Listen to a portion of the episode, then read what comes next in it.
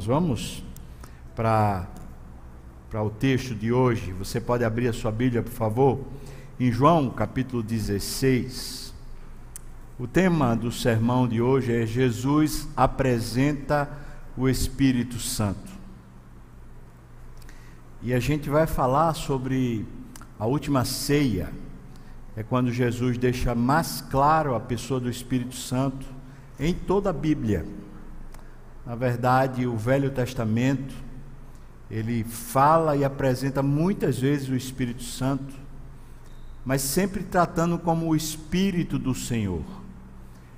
E até Jesus apresentá-lo da forma como ele apresenta aqui, nesses capítulos 14, 15, 16 de João, a ideia que se tinha era de que era uma referência apenas ao Deus Pai, quando falava o Espírito do Senhor. E é por isso que os judeus até hoje têm muita dificuldade de aceitar a Santíssima Trindade. Para eles, primeiro, Jesus não é Deus. Mas, em segundo lugar, eles não, não entendem que o, o Espírito Santo é uma pessoa da Trindade. Eles entendem como sendo uma referência ao próprio Deus Pai um, uma maneira respeitosa de dizer, se referir a Deus Pai, porque no Velho Testamento e na cultura hebraica, dizer o nome Deus, o nome de Deus que está lá em hebraico, era, era grave, era sério. Até para escrever o nome na, na, na própria Bíblia, eles tinham que mudar a pena que eles estavam usando para escrever. Eles usavam a pena normalmente de ouro para escrever o nome de Deus, e antes de escrever eles se purificavam, ou seja, tinha um processo por causa do respeito com o nome do Senhor. Então eles entendiam que os profetas e os escritores, para não, não, não escreverem, não falarem o nome de Deus, eles usavam esse termo Espírito do Senhor.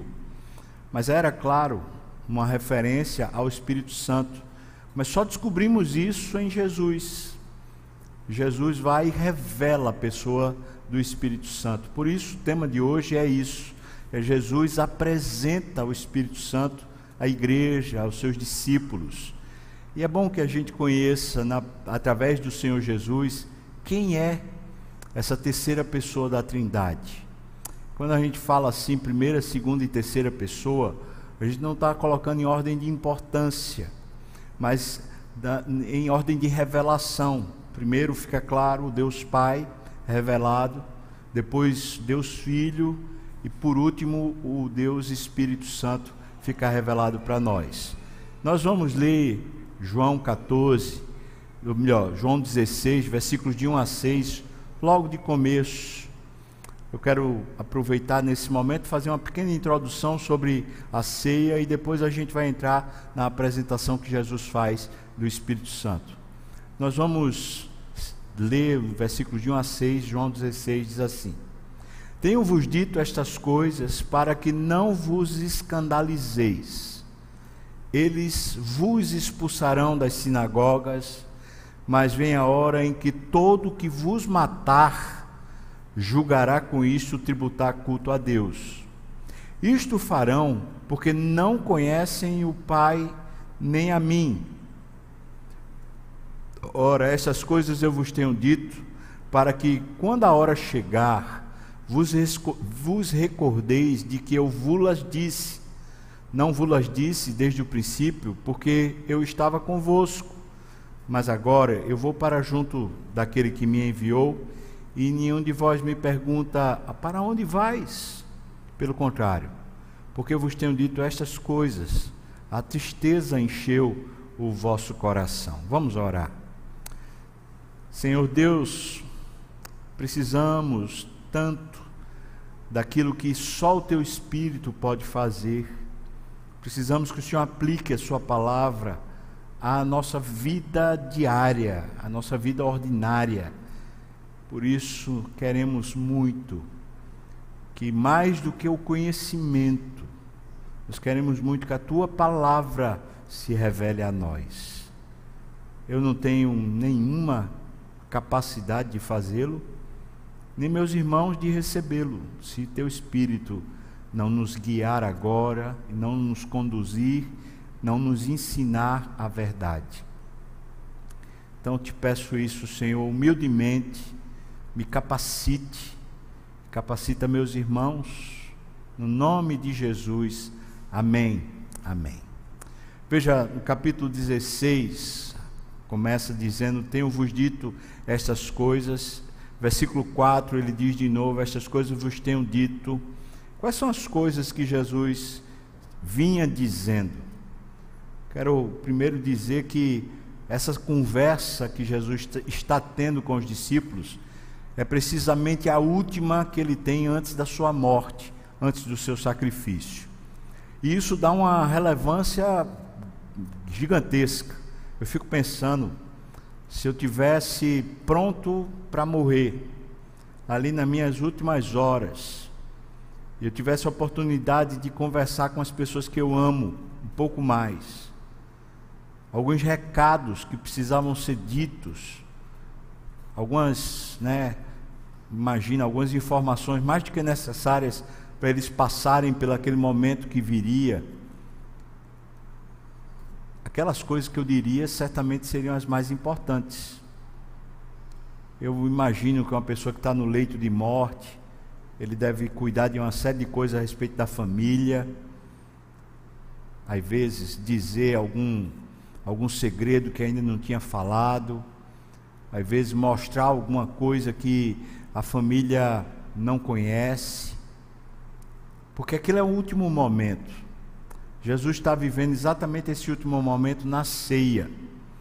E aquele momento ali com 12 homens, certamente foi um momento informal. Todo o ritual da ceia, da Páscoa, foi feito, mas com muita informalidade, com muita naturalidade, porque estava num ambiente de amizade. E naquele ambiente, claro que havia conversas paralelas, mas Jesus chamou a atenção para alguns tópicos. E no versículo 1, no versículo 4 de João 16, ele fala que tem dito estas coisas. Quais são esses tópicos que Jesus vinha falando? Eu destaquei alguns aqui para a gente pensar. Primeiro tópico que Jesus está falando lá em João 13, versículos 13 a 15, revela para nós que ele está falando sobre humildade e serviço falando para os discípulos, veja o que diz. João 13, de 13 a 15. Vós me chamais o Mestre e o Senhor, e dizeis bem, porque eu sou. Ora, se eu, sendo o Senhor e o Mestre, vos lavei os pés, também vós deveis lavar os pés uns dos outros, porque eu vos dei o exemplo para que, como eu vos fiz, façais vós também. É na ceia que Jesus faz isso e aqui é a conversa que João revela logo a primeira naquele ambiente de ceia, quando Jesus lava os pés. Portanto, ele está conversando sobre a necessidade daqueles que seguem o Senhor serem humildes e serem servos uns dos outros. Segundo tópico que Jesus fala ainda em João capítulo 13, versículos 34 e 35, ele diz assim: Novo mandamento vos dou que vos ameis uns aos outros, assim como eu vos amei, que também vos ameis uns aos outros. E nisto conhecerão todos que sois meus discípulos, se tiverdes amor uns aos outros. O segundo tópico é amor mútuo, amor uns aos outros. E isso faz a marca distintiva do discipulado, esse cuidado colaborativo uns com os outros para conhecer mais a Deus. Terceiro tópico que Jesus falou, conversando com seus discípulos, está em João 14, versículo 6. Jesus diz: Eu sou o caminho e a verdade e a vida, ninguém vem ao Pai senão por mim. Jesus apresenta o caminho para o Pai. Ele se apresenta como sendo esse único caminho, o verdadeiro caminho para o Pai. Quarto tópico, Jesus fala sobre permanência nele e dependência dele para todas as coisas. João capítulo 15, versículo 5 diz: Eu sou a videira, vós os ramos. Quem permanece em mim e eu nele, esse dá muito fruto, porque sem mim nada podeis fazer. Permanência e dependência. Quinto tópico que Jesus conversa com os discípulos: quem é o maior no reino dos céus? Os discípulos, enquanto estavam indo para Jerusalém, eles estavam discutindo a respeito disso. Jesus deu uma lição, mas parece que na ceia o ambiente era esse ambiente meio que de disputa. Qual deles seria o maior? Porque eles estavam entendendo e estava bem próximo de Jesus tomar o reino. Na perspectiva deles, era que Jesus ia tomar o reino de Herodes. E Jesus seria o novo rei e eles queriam saber qual deles seria o mais importante nesse reino de Jesus Cristo. João capítulo 15, versículos 20 e 21, Jesus diz: Lembrai-vos da palavra que eu vos disse: Não é o servo maior do que o seu senhor. Se me perseguiram a mim, também perseguirão a vós outros. Se guardaram a minha palavra, também guardarão a vós. Tudo isto, porém, vos farão por causa do meu nome, porquanto não conhecem aquele que me enviou. O outro tópico que Jesus fala é sobre a tribulação. Jesus está certo de que a igreja vai sofrer e sofrer muito aqui na terra. E a palavra que ele está dando aos discípulos é aos discípulos de todas as épocas.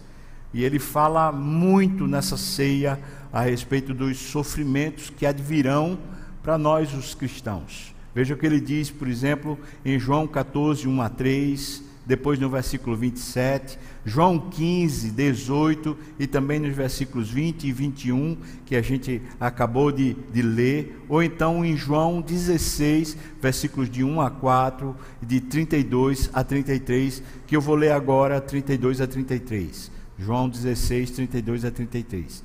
Eis que vem a hora e já é chegada em que sereis dispersos, cada um para a sua casa, e me deixareis sós, só. Contudo, não estou só, porque o Pai está comigo. Estas coisas vos tenho dito, para que tenhais paz em mim. No mundo passais por aflições, mas tende bom ânimo, eu venci o mundo. Então, alguns tópicos: humildade, serviço, amor mútuo, apresentou o caminho para o Pai, permanência e dependência em Jesus, quem é o maior no reino de Deus, e sobre tribulação, eles terem confiança, consolo no meio da tribulação, no meio da aflição. Mas me parece que um dos tópicos principais dessa conversa foi apresentar o Espírito Santo por isso, é um dos tópicos das, da conversa de Jesus na ceia. E ele vai falando sobre o Espírito Santo no decorrer do diálogo, da conversa. À medida que o assunto aparece, então ele fala sobre o Espírito Santo. E ele vai revelando então quem é essa pessoa do Espírito Santo. Você já está percebendo que hoje, nesse sermão, nós vamos ter muito mais uma aula do que necessariamente uma pregação. Então vamos lá. Quem é a pessoa do Espírito Santo revelada pelo Senhor Jesus nesse diálogo com os discípulos na última ceia? Primeiro texto para a gente ver é João 14, 23 a 26. Por favor, abra o texto. Veja como Jesus revela o Espírito Santo para os discípulos, para a igreja. João 14, 23 a, 20, a 26. Respondeu Jesus: Se alguém me ama, guardará a minha palavra, e o Pai o amará, e viremos para ele e faremos nele morada. Quem não me ama, não guarda as minhas palavras. E a palavra que estás ouvindo não é minha, mas do Pai que me enviou. E isto vos tenho dito, estando ainda convosco. Mas o Consolador, o Espírito Santo, a quem o Pai enviará em meu nome, esse vos ensinará as coisas e vos fará lembrar de tudo o que vos tenho dito. Então eu queria que você pensasse aqui nesse contexto. Jesus está falando sobre a perseguição que eles vão sofrer, então ele fala do consolador. O primeiro termo que Jesus usa para o Espírito Santo é esse, ele é o consolador. Essa palavra é parácletos, que significa convocado a estar ao lado de alguém.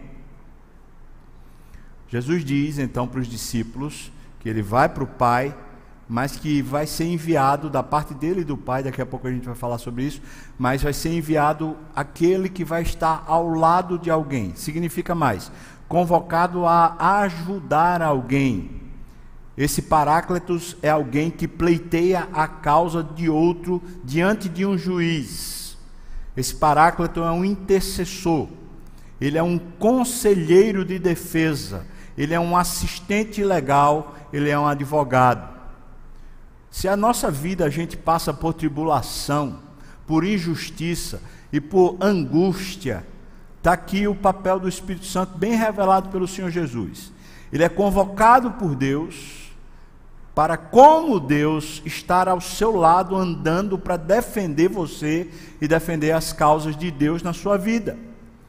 Ele é esse convocado a ajudar, a pleitear a sua causa diante do juiz, a ser o seu advogado, a ser o seu conselheiro de defesa. Louvado seja Deus, não estamos sós, o Espírito Santo que é o selo da nossa salvação, ele está ativamente em nós, ao nosso lado, para nos dar conselhos de sabedoria e nos defender.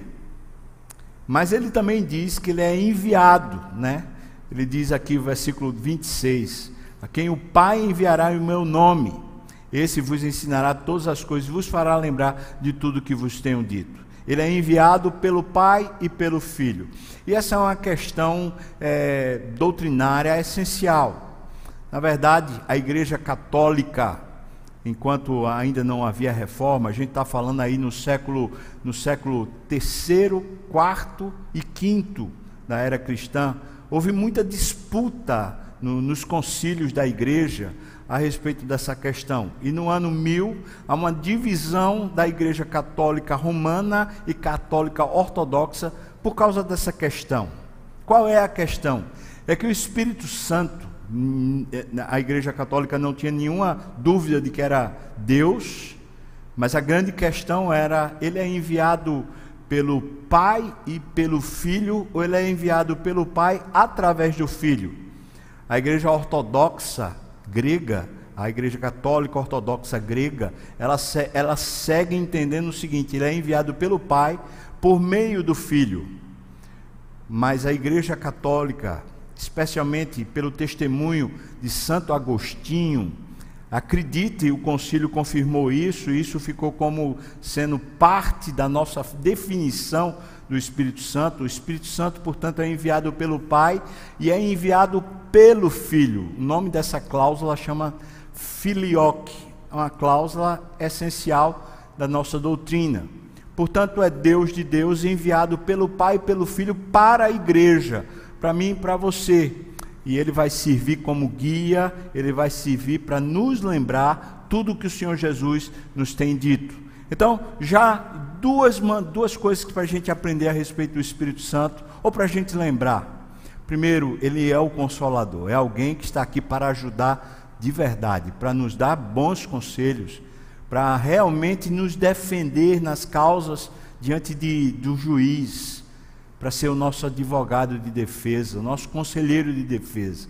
Está precisando?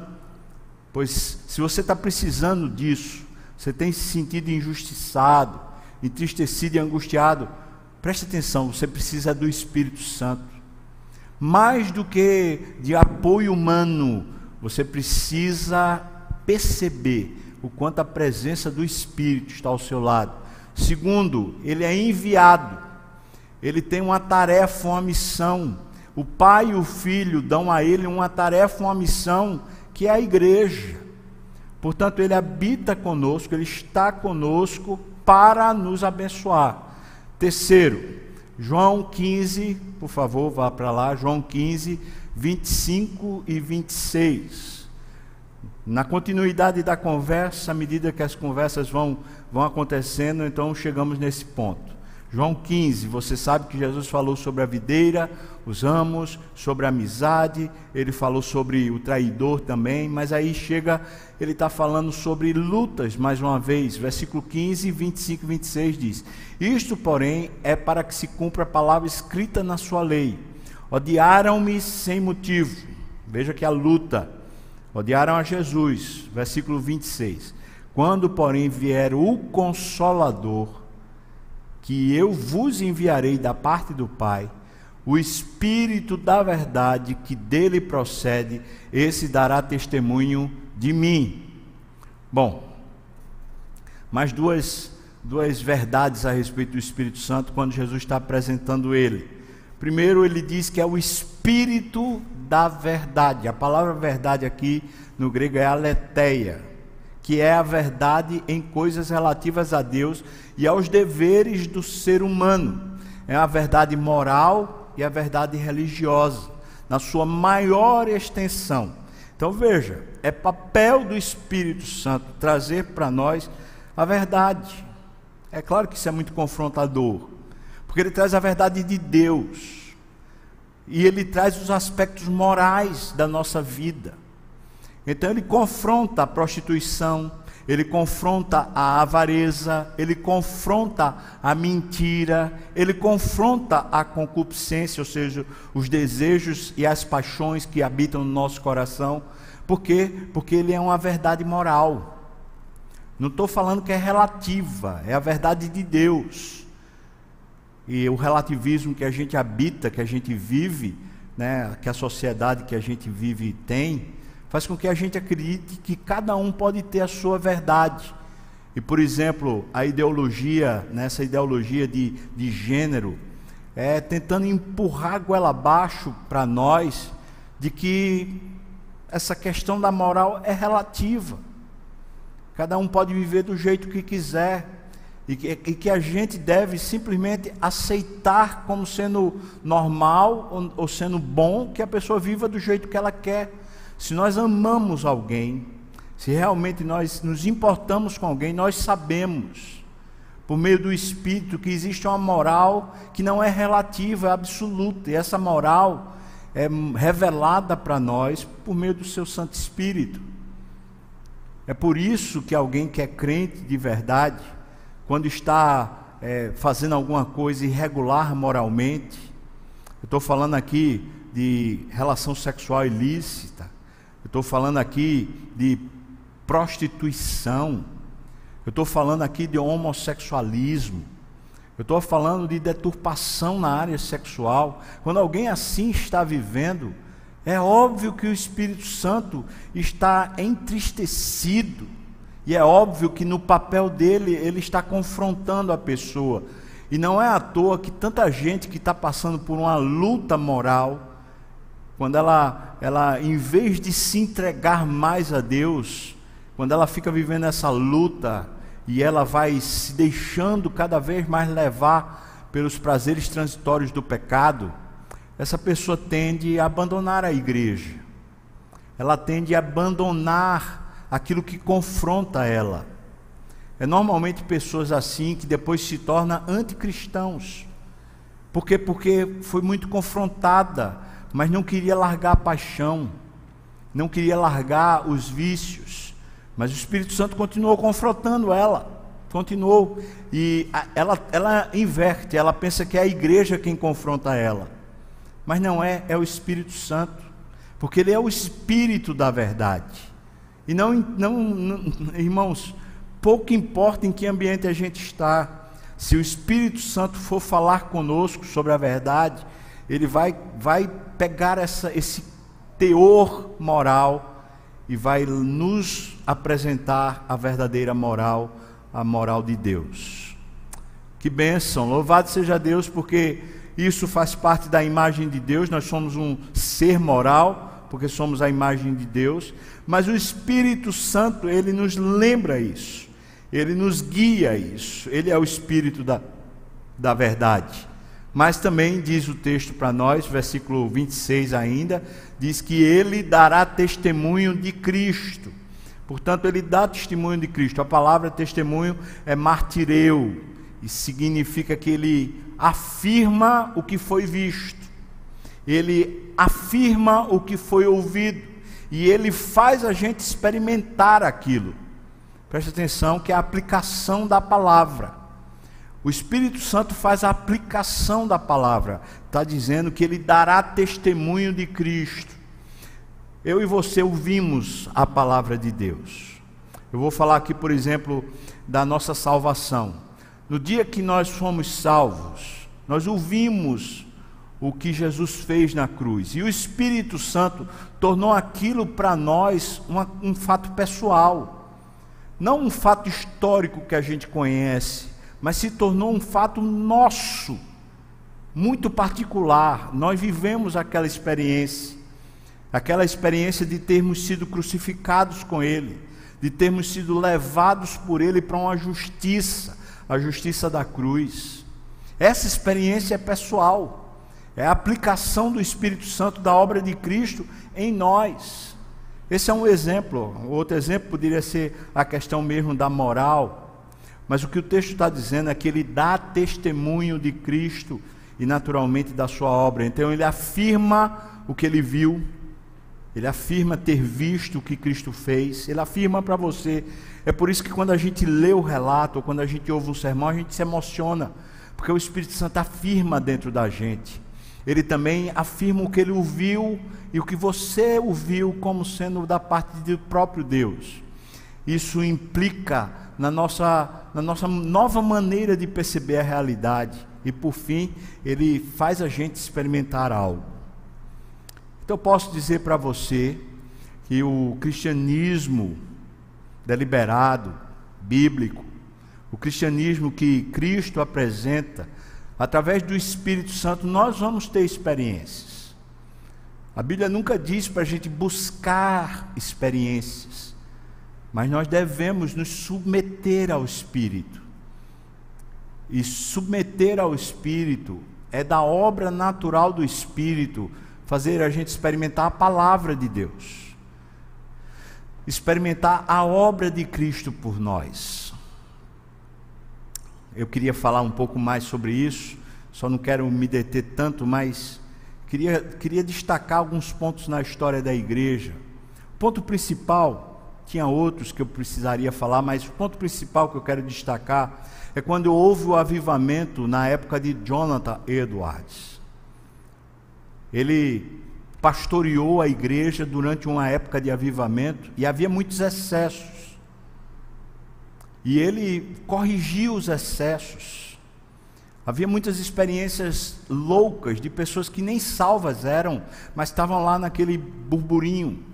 Mas havia muitas experiências reais. Um dos testemunhos que Jonathan Edwards dá é da mudança que aconteceu na vida da sua esposa. Ele diz que a sua esposa sempre tinha as emoções muito afloradas, mas era uma pessoa muito depressiva. Mas quando houve o avivamento e o Espírito Santo a tocou de verdade, diz que aquela mulher mudou. Ela tinha experiências fortes com Deus, porque era, era meio que da personalidade dela mas ela se tornou uma pessoa extremamente alegre, expansiva, por causa da obra do Espírito. Ela viveu coisas que a gente, se a gente visse ou ouvisse, a gente ia dizer que é, que é isso. Mas certamente havia a obra do Espírito mudando a, a sua maneira de viver. Era a aplicação disso. O resultado dessas experiências, não só com a esposa, mas com a igreja e até a nível da sociedade, que começou aquele avivamento, se tornou depois um avivamento em toda a América do Norte. Mas enquanto estava ali no, no cuidado dele como pastor, ele começou a tentar cultivar as boas maneiras e, e corrigir os excessos. O fruto dessa correção nasceu duas coisas que são muito perigosas com as quais Jonathan Edwards teve que lidar. Primeiro, que eu vou dizer, já falei, foi a busca por experiência e os excessos. E ele corrigiu isso. Mas a segunda, que terminou depondo Jonathan Edwards da igreja, e terminou ele, ele resolvendo ir para os índios, trabalhar com os índios numa igreja bem pequenininha, foi porque por causa dos excessos, alguns irmãos, alguns pastores, alguns líderes resolveram que o culto deveria ser solene. Essa expressão culto solene é cunhada naquela época, por causa do avivamento. E Jonathan Edwards também combatia esse chamado culto solene, porque ele dizia que esse culto solene era um culto morto onde havia muita doutrina, mas não havia a presença que era do Espírito para aplicar a doutrina. As pessoas queriam conhecimento intelectual, mas elas não queriam viver a vida de Deus. Eram pessoas que estavam mais interessadas em saber do que viver. E ele também corrigiu isso. E essa foi uma das causas, não a principal, mas foi uma das causas que levou Jonathan Edwards a, a, ser, a ser tirado da igreja. E ele foi, resolveu ir plantar e pastorear uma igreja entre os índios, uma igreja pequena, eu vou chamar aqui de irrelevante, entre aspas, por favor, mas socialmente irrelevante, mas ele resolveu ir para lá, para poder continuar vivendo a, a presença do Espírito e pregando. Agora, só um, um destaque que precisa ser feito. Jonathan Edwards foi considerado como uma das mentes mais brilhantes que já pisou o solo americano, que nasceu no solo americano. Ele ainda é um dos mais ilustres do, do, da, da América do Norte por causa da sua competência intelectual. Então era um homem brilhante, mas por causa dessa luta dentro da igreja, ele resolveu ir para uma, eu vou chamar de novo insignificante, por favor, entenda que é no nível social. Ele que poderia ir para igrejas super relevantes, ele resolveu ir para uma igreja menor, pequena, que não tinha nenhum status social, nenhum conhecimento, porque ele ali poderia continuar vivendo e provando essa obra do Espírito Santo. Então você vê dois riscos que me parece habitarem hoje na, na igreja. E não estou falando só a igreja presbiteriana, estou falando a igreja de Cristo. Existe, por exemplo, igrejas como a Congregação Cristã do Brasil, que diz que a pessoa não precisa conhecer tantas escrituras, que na verdade quem vai pregar precisa ter uma revelação de Deus, e portanto a revelação às vezes é mais importante do que a própria palavra de Deus. É uma, uma igreja que está praticamente voltada para a experiência. E o outro lado é você ver igrejas onde a formalidade, a solenidade do culto não deixa as pessoas experimentarem a obra do Espírito Santo e termina morrendo. É, Hernandes Dias Lopes, falando a respeito disso, de solenidade, ele diz, ele diz assim: não existe nada mais solene do que um defunto. E ele cita um defunto de terno azul com uma gravata de bolinha, bolinha branca, não tem nada mais solene, mas está morto. Então tome cuidado para a solenidade não matar aquilo que é mais precioso, que é a obra do Espírito Santo, que faz você provar, experimentar a obra de Cristo. Vamos seguir, irmãos, porque senão a gente conversa muito. João 16 agora, João 16, versículos 7 a 11. É o quinto ponto que Jesus vai revelando sobre o Espírito Santo, apresentando sobre o Espírito Santo. Quinto ponto. João 16, de 7 a 11 diz: Mas eu vos digo a verdade. Convém-vos que eu vá, porque se eu não for, o Consolador não virá para vós outros.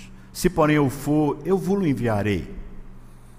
Quando ele vier, ele convencerá o mundo do pecado, da justiça e do juízo. Do pecado, porque não crê em mim, da justiça, porque eu vou para o Pai e não me vereis mais do juízo, porque o príncipe deste mundo já está julgado. Aleluia, louvado seja Deus. Qual é então o papel do Espírito Santo? Jesus revela: é convencer, é trazer o convencimento. É, a palavra convencer significa sentenciar. A palavra convencer é elegcho no, no grego e significa isso, trazer uma sentença divina essa sentença geralmente com implicações de vergonha em relação à pessoa sentenciada, ou seja, o Espírito Santo traz uma sentença para você a respeito do juízo de Deus que lhe envergonha. Você fica nu diante de Deus. Aquilo que você faz, aquilo que você pensa, aquilo que você vive, agora está desnudado diante de Deus e você tem plena consciência de que está diante de um tribunal, então você fica envergonhado das suas faltas. Isso é convencer. Mas essa palavra sentenciar também é por meio de evidências condenatórias, trazendo luz, expondo a pessoa. Então o Espírito Santo, à medida que vai revelando a obra de Cristo, vai expondo o nosso vergonha, a nossa vergonha, vai expondo o nosso pecado. É por isso, irmãos, que é tão importante quando nós estamos sendo movidos pelo Espírito Santo a confissão dos pecados. A gente ser exposto à vergonha do nosso próprio pecado. A gente não ficar escondendo, porque enquanto escondemos os nossos pecados, nós estamos preferindo as trevas do que a luz. E é obra do Espírito Santo, ou seja, queremos estar cheios do Espírito Santo. Pode ter certeza que à medida que ele vem, ele traz mais luz para as nossas trevas. Ele traz a sentença divina que nos envergonha. Em outras palavras, a palavra de Deus, quando vai falando conosco, ela nos confronta com aquilo que é mais feio em nós, com o nosso pecado. E quando confronta, nós vamos ficando envergonhados. E nós precisamos de um Salvador por causa da nossa vergonha. E é aí que a salvação opera. Então eu diria que o Espírito Santo traz para nós um verdadeiro arrependimento. Não um arrependimento pontual, um arrependimento de, por exemplo, eu eu pequei aqui, eu disse uma mentira e aí eu venho e peço perdão a Deus por causa daquela mentira. Isso é um arrependimento pontual. A obra do Espírito Santo, revelada por Jesus aqui, é um arrependimento contínuo. Ou seja, eu tenho vergonha de viver em pecado. Eu tenho vergonha não apenas de mentir, mas eu tenho vergonha de continuar mentindo. Eu tenho vergonha de continuar me prostituindo. Eu tenho vergonha de continuar fingindo. Ou seja, as coisas que, a, que ferem a santidade de Deus, pela obra do Espírito Santo, elas são sentenciadas, elas são reveladas e a gente fica com vergonha. É isso que Jesus, que Jesus está dizendo que o Espírito Santo vem fazer. Sabe, irmãos, deixa eu dizer uma coisa que é muito interessante nesse texto. É que aqui no capítulo 16, Jesus revela que os discípulos ainda não haviam crido por causa da falta do Espírito Santo. Eles estavam com Jesus, eles eram testemunhas ocular, testemunha também na audição do que Cristo fazia. Mas quem podia aplicar no coração deles, quem podia trazer a sentença de Deus ao coração deles era o Espírito Santo. É por isso que eles assistiam, eles ouviam, mas ainda não tinha clareza, luminosidade, eles não estavam iluminados ainda sobre a vida deles, sobre o próprio pecado deles. Então quero dizer para você uma coisa, é você e eu dizermos ou reconhecermos, ah, eu sou falho, eu sou pecador. Outra coisa, muito mais contundente, muito mais forte, é vivermos quebrantados, humildemente diante de Deus vivermos piedosamente, ou seja, nós nos reconhecermos como pessoas realmente frágeis, pobres, miseráveis, cegos, nus. O convencer do pecado, veja que Jesus diz que é o pecado da incredulidade, porque não creram em mim. Então ele traz luz sobre a falta de fé em Jesus Acontece com você? Não é? Você está passando por uma luta e de repente você vai perdendo o fôlego, vai perdendo o ânimo. É falta de fé. E o Espírito Santo, ele mostra isso para você, a incredulidade. Diz também, ele vem trazer o convencimento da justiça. E veja que ele diz, que Jesus diz da justiça, porque eu vou para o Pai e não me vereis mais. Quando ele fala da justiça, ele fala que o Espírito Santo vai trazer clareza sobre a vida de Cristo. Entenda o que Jesus está dizendo. Ele está dizendo: Eu não vou estar mais aqui diante de vocês, mas o Espírito Santo é quem vai mostrar para vocês como eu vivi. Portanto, quando fala de justiça, está falando sobre uma vida direita, sobre a vida de Cristo, sobre a vida correta. Ele é quem dá o testemunho e nos convence sobre o que é uma vida correta, uma vida direita, Você sabe aquela, aquele tipo de pergunta que normalmente a gente faz uns aos outros, a gente faz muito aos pastores: Pastor, eu posso fazer isso? Pastor, eu devo fazer aquilo? E normalmente essas questões éticas, comportamentais, elas fazem a gente brigar. Faz a gente muitas vezes ficar arranhado um com o outro. Um diz, um diz assim, rapaz, você não deve fazer isso. E o outro diz, ah, pode, não tem problema. E você vai arranjar conselhos de toda a natureza. Mas veja qual é o papel do Espírito Santo. Papel do Espírito Santo é trazer uma sentença divina para você. Uma sentença divina sobre o seu comportamento. Isso eu não devo praticar mais. Eu não estou falando agora das questões morais. Estou falando das questões éticas. Por exemplo, eu devo ou não devo beber cerveja? Eu devo ou não devo, na minha festa de casamento, na minha festa de não sei o que lá, ter, servir uísque ou servir vinho? Eu devo ou não devo ir para determinado lugar? Eu devo ou não devo namorar com tal pessoa? Essas são questões éticas. Necessariamente não há imoralidade nelas. Mas o Espírito, ele vem trazer luz sobre isso. Como Cristo viveria? Como Cristo faria? Ele vem trazer convicção da justiça, convencimento da justiça. Em terceiro lugar, o Espírito também vem trazer a convicção do juízo. Isso aqui para nós é, é muito especial. Convicção do juízo. Veja que ele diz que o maligno já está julgado. O maligno já está julgado. Por favor, diga isso, vamos lá? O maligno já está julgado, já está sentenciado. Veja que Jesus está antecipando o que está escrito lá em Apocalipse. Se eu não me engano, no capítulo 19 de Apocalipse. O maligno já está julgado. Ele está dizendo para nós que vamos passar por tribulações, que essa, essa guerra já está vencida que essa luta já está ganha. Porque a gente vai se desesperar? O que é que demais eles vão conseguir fazer conosco? O mundo e o diabo vão conseguir fazer conosco? O que é de demais? O máximo que eles vão conseguir fazer é nos matar. Mas Jesus disse com todas as letras: não temam aquele que pode tirar a sua vida, temam antes aquele que pode tirar a vida de vocês e pode condenar ao inferno. Está falando de Deus temer a Deus. Então, irmãos, as nossas situações de lutas, de embates, elas estão sentenciadas. Nós somos mais do que vitoriosos por meio de Cristo Jesus. Amém? Se está faltando convicção disso, adivinha o que é que está faltando? O Espírito Santo. O Espírito Santo é quem dá para a gente esse convencimento. Rapaz, está tudo dominado, está tudo controlado. Eu posso ter certeza que está tudo bem. Por quê? Porque o Espírito Santo me convence.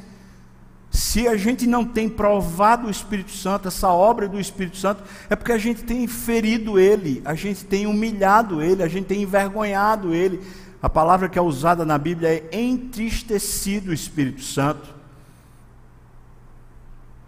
Com falta de santidade, com falta de vida de devoção, de paixão por Deus.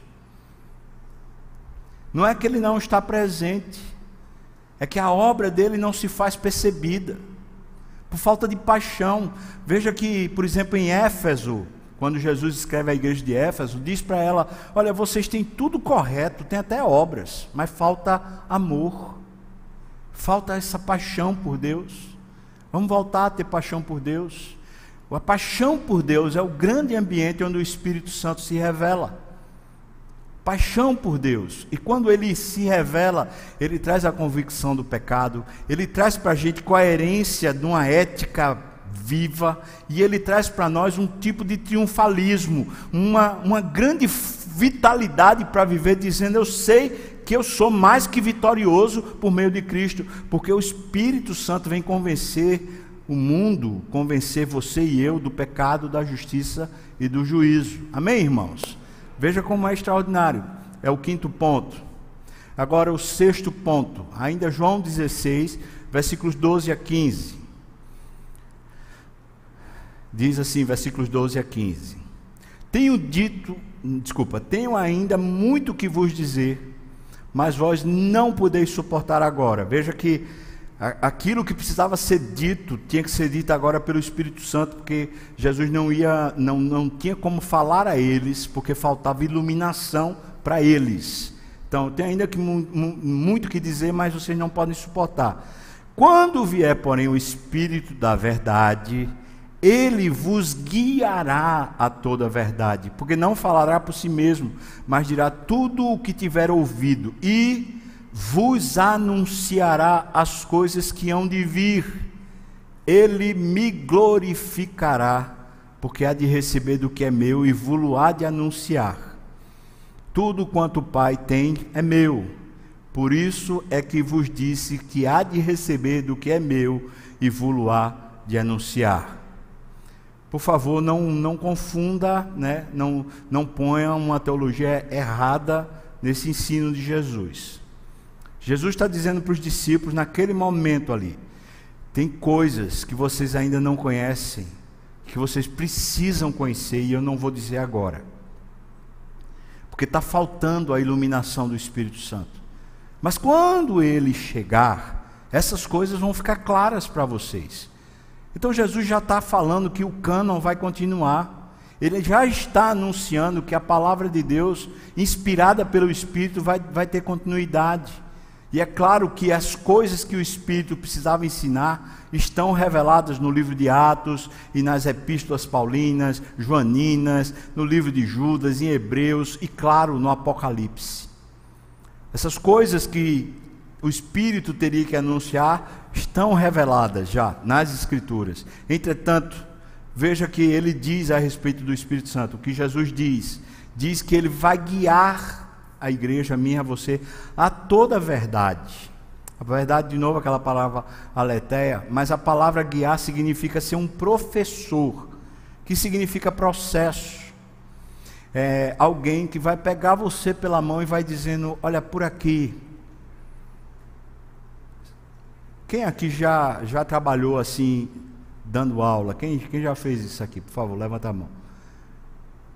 Você que é professor, ou pelo menos já já exerceu essa função, você sabe quantas vezes tem que repetir o mesmo conteúdo, não sabe?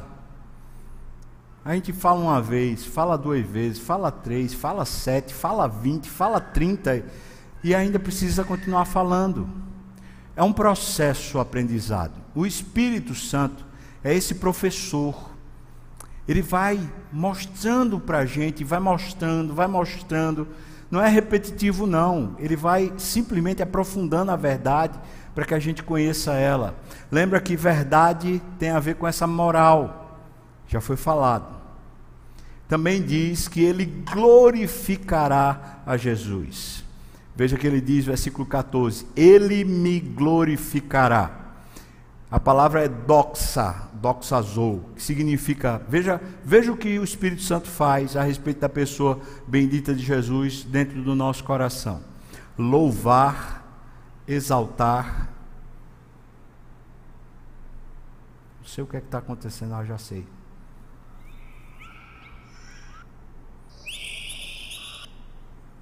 Meu despertador aqui para finalizar o sermão, tá vendo? Porque a gente vai ter ceia, né? O sétimo ponto, glorificar a Jesus. Essa palavra que é usada aqui, doxazou, significa isso. Veja, louvar, exaltar, magnificar, celebrar. O Espírito Santo faz a gente celebrar Jesus. Também significa honrar, conferir honras, ter em alta estima. O Espírito Santo faz a gente amar Jesus. Também significa tornar glorioso, adornar com ilustre, vestir com esplendor. O Espírito Santo faz a gente entender Jesus de forma esplendorosa. Quarto, conceder glória a algo ou alguém, tornar excelente. O Espírito Santo faz a gente tornar Jesus excelente na nossa vida. Quinto, tornar renomado, ser ilustre. Sexto, tornar a dignidade e o valor de alguém ou de algo manifesto e conhecido. O Espírito Santo revela para a gente a esplendorosa pessoa do Senhor Jesus. Ele abre os nossos sentidos espirituais, que vão tocar os nossos sentidos físicos. Irmãos, é impossível alguém estar percebendo Jesus por meio do Espírito e não ser tomado por emoções. Uma alegria efusiva, às vezes lágrimas, um contentamento, uma plenitude, é a obra do Espírito enchendo você e trazendo a pessoa de Jesus no mais alto grau que você jamais conseguiu conceber racionalmente. É místico, é muito além de simplesmente um, um conhecimento técnico, é o próprio Espírito trazendo glória para Jesus Cristo. Oitavo, o texto diz que ele vos há de anunciar. Ele fala isso no versículo 15, né? Ele, tudo do que é meu, ele vulo há de anunciar. A palavra é anangelho, significa anunciar, fazer conhecido, reportar, trazer notícias, relatar. Pois o Espírito Santo vai trazer as notícias de Jesus para a nossa vida. Isso aqui é muito aplicável. É quando você, por exemplo, está diante de um impasse e o Espírito Santo reporta as notícias de Jesus, reporta as notícias do Evangelho para você tomar decisões corretas. Você está, por exemplo, precisando dar um conselho para uma pessoa, você ouve a história e fica perdido. Você fala: Meu Deus, quanta confusão, eu não sei o que fazer. Mas o Espírito Santo, ele reporta as notícias de Jesus, ele coloca Jesus no meio do cenário, faz você ter luz para você dar conselhos de Deus, palavra de Deus para as pessoas. Portanto, o oitavo é anunciar. Eu poderia dizer para você que a pessoa do Espírito Santo revelada por Jesus, apresentada por Jesus, é o consolador, o paráclito, aquele que lhe ajuda, lhe defende, aquele que se apresenta com você diante de um juiz. Ele é o enviado pelo Pai e pelo Filho. Ele é o Espírito da verdade. Terceiro ponto, é o Espírito da verdade. Ele traz a sentença da verdade, especialmente nas questões morais. Quarto, ele dá testemunho de Cristo, ele afirma o que ele viu, o que Cristo viu, o que Cristo fez para você. Quinto, ele convence a mim e a você do pecado, da incredulidade, da justiça, uma vida direita e do juízo, a vitória sobre o maligno. Ele guia a gente a toda a verdade. Ele é um professor que, por excelência, vai adestrando a gente. Sétimo, ele glorifica a Jesus, faz a gente ter uma noção da plenitude do ser de Cristo.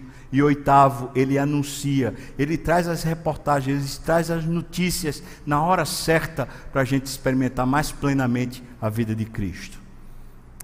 É isso, irmãos, o Espírito Santo revelado por Jesus Cristo para mim e para você. Eu pergunto para você: você precisa desse Espírito?